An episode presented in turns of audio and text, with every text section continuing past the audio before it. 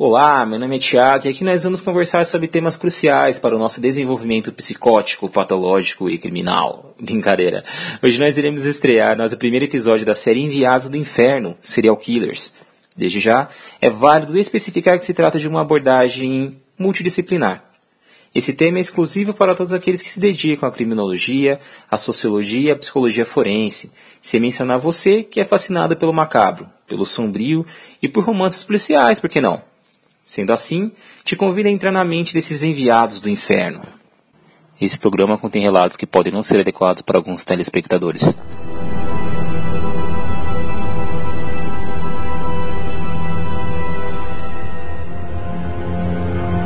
Do inferno.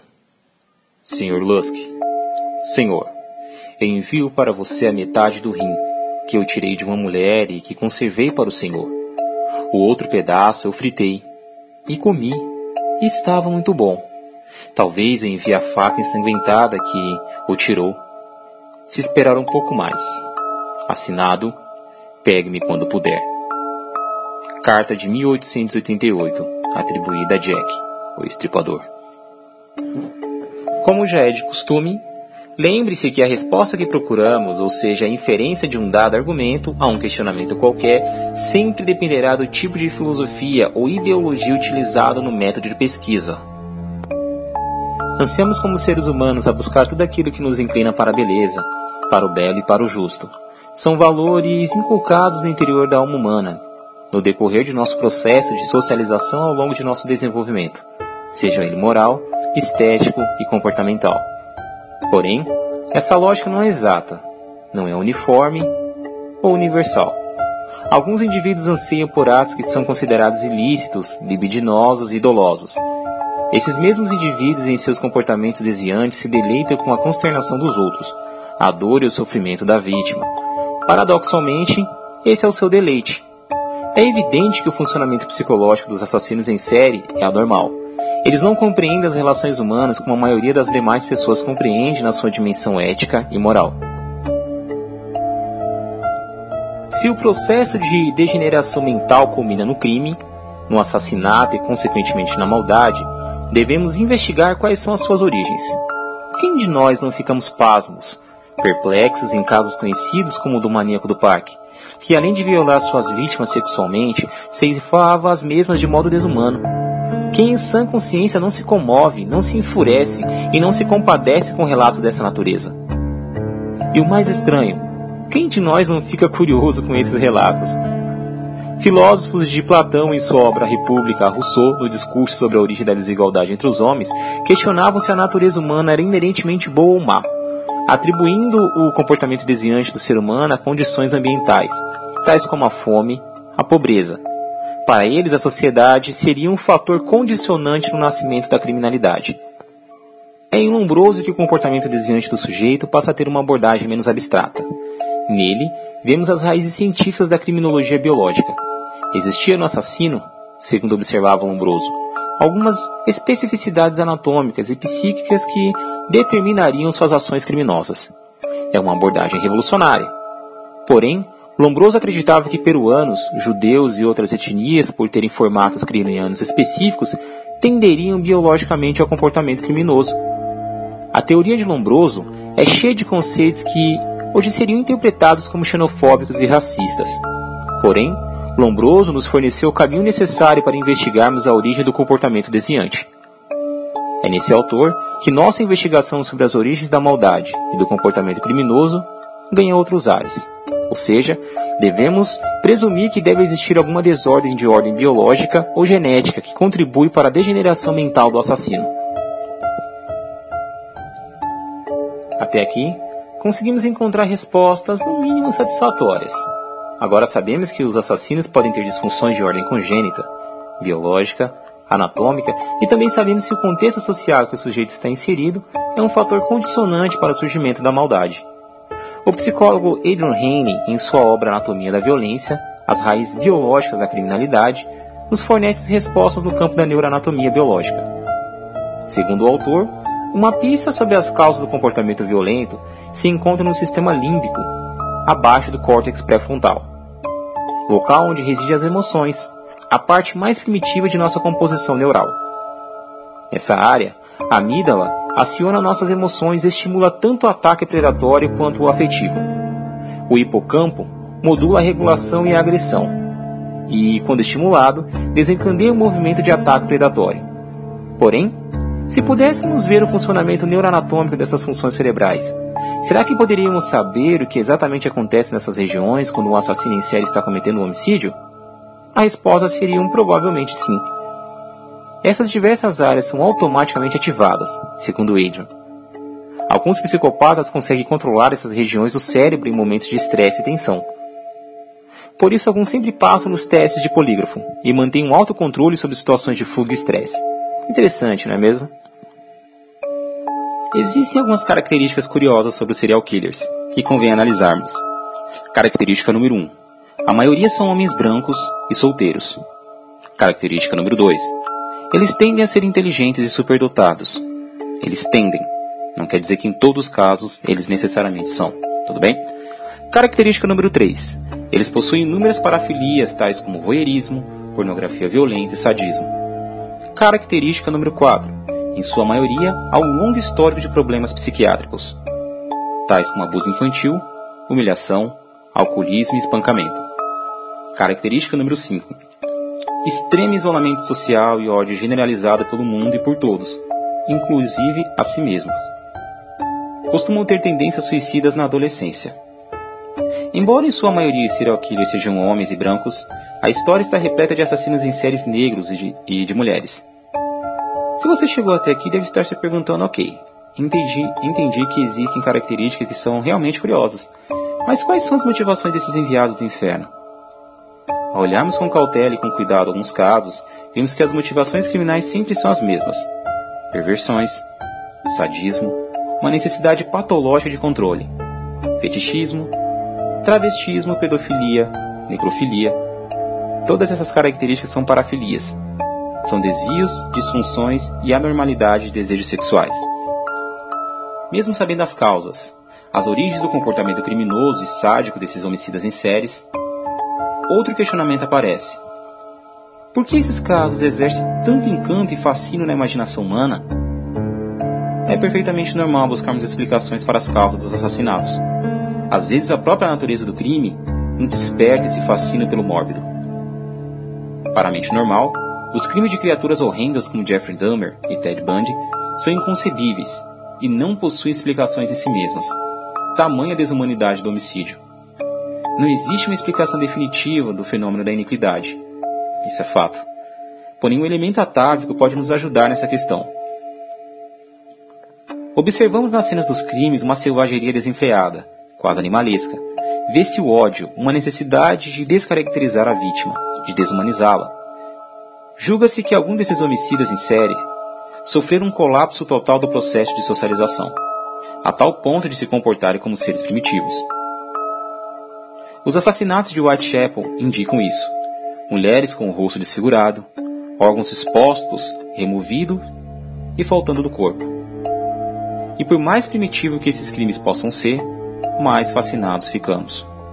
Sem mencionarmos outro fator crucial e de extrema relevância, são os fatores desencadeadores do comportamento patológico do assassino. O livro Diário de Jack Estripador nos fornece uma observação objetiva. James Milberkin, apontado no diário como famigerado assassino de Whitechapel, demonstra surtos violentos e raiva descontrolada. E nesse momento ele sempre usa o termo puta, e eu cito: Malditas sejam as putas. Quando eu terminar minhas ações demoníacas, o próprio diabo irá me congratular. Vemos por meio desse suposto relato que o suposto Jack, o estripador, tinha conflitos internos profundos com a figura feminina e possíveis problemas de ordem sexual. Além dos fatores desencadeadores, evidentemente, as noções de sociabilidade de relações sociais não fazem qualquer sentido para eles. De acordo com Adrian Haynes, citado anteriormente, esse fenômeno ocorre porque existe uma falha crucial no sistema límbico, que afeta os componentes sentimentais como a empatia. Os mesmos veem os seres humanos como coisas, objetos a serem caçados, nada mais do que presas, cuja finalidade última é a satisfação total e egoísta de suas necessidades patológicas. Predadores como Ted Bundy caçavam jovens universitários. Peter Sutcliffe, o estripador de Yorkshire, sempre caçava prostitutas. Jeffrey Dahmer tinha como caça homens negros. O grotesco One Gacy, o palhaço assassino, sempre saía durante a noite se passando como policial, aliciando jovens adolescentes com a finalidade de os estrupar e matar. Como bem disse o tão temido filho de Sam, e aqui eu cito, adoro caçar e espreitar peças apetitosas. Eu vivo para a caça, caçar é a minha vida. Entre os vários mitos que surgiram na cultura popular sobre os homicidas em séries, temos o do famoso modus operandi, que é o modo de agir, seu modo de operar uma ação criminosa. Aqui falo de modo genérico, evidentemente. Os assassinos sádicos mais notáveis da história da criminologia não seguiam um certo modus operandi, segundo aponta o livro Serial Killer, Anatomia do Mal. Casos específicos como o de Gacy, Dahmer, Diane Kroll, Fred e Rosemary West, Leonard Lake, entre outros demonstram justamente uma lógica contrária. Entretanto, há outro sentido mais sutil e especializado no qual os criminologistas usam o termo assinatura. Nesse sentido, o termo assinatura se aplicaria melhor do que o termo modus operandi. Nesses e em outros casos, os assassinos são impelidos a cometer atos específicos de violência ou profanação do corpo da vítima. Essas ações características, muitas vezes atávicas e altamente grotescas, como mutilar corpos de formas específicas ou colocá-los em poses obscenas, constituem a assinatura única de um serial killer. Como há um caráter ritualístico nesse comportamento, uma compulsão para realizá-los repetidamente a fim de satisfazer alguma necessidade psicossexual distorcida. Os criminologistas usam o termo assinatura e ritual de modo similar. Não sei quanto a vocês que me escutam, mas a minha humilde opinião, os crimes mais desagradáveis cometidos pelos assassinos em séries, não que outros crimes não sejam, são aqueles realizados por estripadores. Ao analisarmos a cena do crime e, consequentemente, o cadáver, conseguimos observar perfeitamente mutilações profundas e órgãos do sistema digestivos expostos e arrancados. A natureza grotesca do crime e os elementos de desumanização encontrados no corpo poderiam ser atribuídos em outras épocas a seres infernais, tais como lobisomens e vampiros. Observe comigo uma publicação de um jornal de 1888, descrevendo fielmente o caso de uma desafortunada prostituta encontrada morta pela polícia do bairro de Whitechapel. A garganta tinha sido cortada longitudinalmente com uma faca quase separando a garganta do corpo. O ventre fora parcialmente rasgado, e ambos os seios tinham sido removidos do corpo. O nariz também havia sido removido. Chocante, não é não? Imagine você se deparar com uma cena dessa. Eu fico pensando nas cenas e não é nada agradável. Outros casos envolvendo estripadores são o de Amber Bishop, onde ele mesmo confessa, eu cito, Devo dizer que enquanto abri o corpo, minha agulha era tanta que cheguei a tremer. Poderia facilmente ter cortado um pedaço e comido. Credo. Cabe citar mais uma vez o caso do estripador de Yorkshire, que preferia matar suas vítimas a marteladas, antes de brutalizar seus corpos. Não podemos esquecer de Andrei Chicalito, a besta louca da Rússia, que cometia atrocidades tão bárbaras com suas vítimas que chegava a retalhar o rosto delas arrancando seus olhos, removia suas línguas, arrancava suas entranhas e devorava seus órgãos genitais.